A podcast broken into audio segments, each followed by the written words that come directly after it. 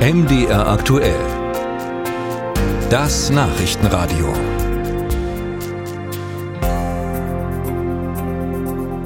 Zum Schulbeginn in Russland am 1. September, also heute, wird für die 11. Klassen landesweit ein neues Geschichtslehrbuch eingeführt.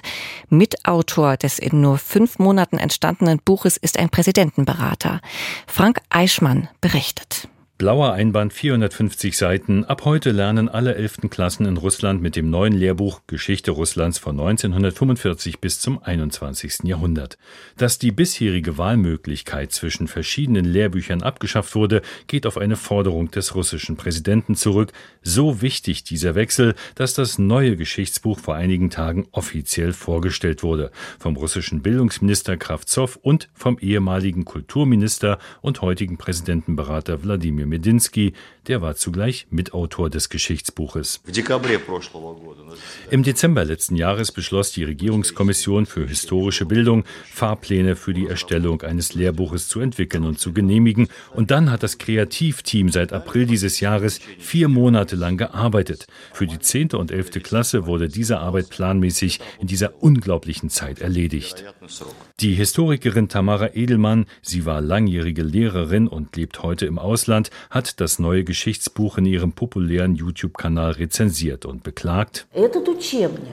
Dieses Lehrbuch enthält vom ersten bis zum letzten Absatz klar, konsequent und durchdacht Ideen, die denen der aktuellen Staatsmacht sehr nahe kommen. Hier auf der ersten Seite Einführung in die UdSSR ab 1945 empfängt uns das Bild eines lächelnden Juri Gagarins, das Symbol des Wohlstands der Sowjetunion. Und daneben ein Zitat von Herrn Putin. Der Zusammenbruch der Sowjetunion war die größte geopolitische Katastrophe des Jahrhunderts.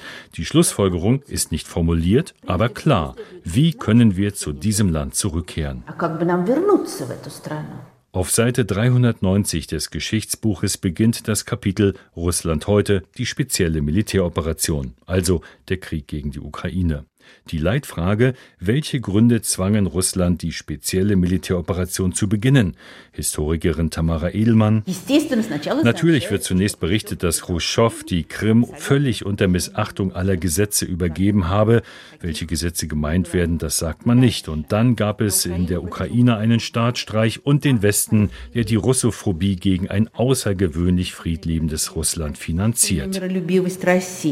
In Unterkapiteln erfahren die Elftklässler vom Druck der Vereinigten Staaten auf Russland, von der fixen Idee des Westens, Russland zu destabilisieren, vom erstarkenden Neonazismus in der Ukraine, der Beitritt der Ukraine in die NATO wird gelehrt als wahrscheinliches Ende der Zivilisation, was nicht zugelassen werden dürfe. Und auch dies lesen die Schüler künftig im Unterricht. In der Ukraine wurden US-Biolabore eingerichtet, die unter strengster Geheimhaltung arbeiten.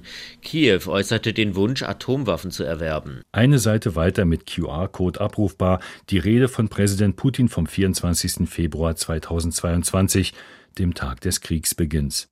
Auch die Sanktionen des Westens gegen Russland sind Thema des Geschichtsbuches. Die Elftklässler werden direkt angesprochen. Nach dem Rückzug ausländischer Unternehmen stehen ihnen viele Märkte offen.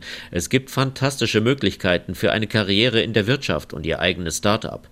Verpassen Sie diese Chance nicht. Heute ist Russland wirklich ein Land der Möglichkeiten was für den Geschichtsunterricht in der Oberstufe so nur noch eingeschränkt gilt. Und die Arbeit geht weiter. Zum Schuljahresbeginn in einem Jahr sollen die zentralen Geschichtsbücher für die Klassenstufen 5 bis 9 fertig sein.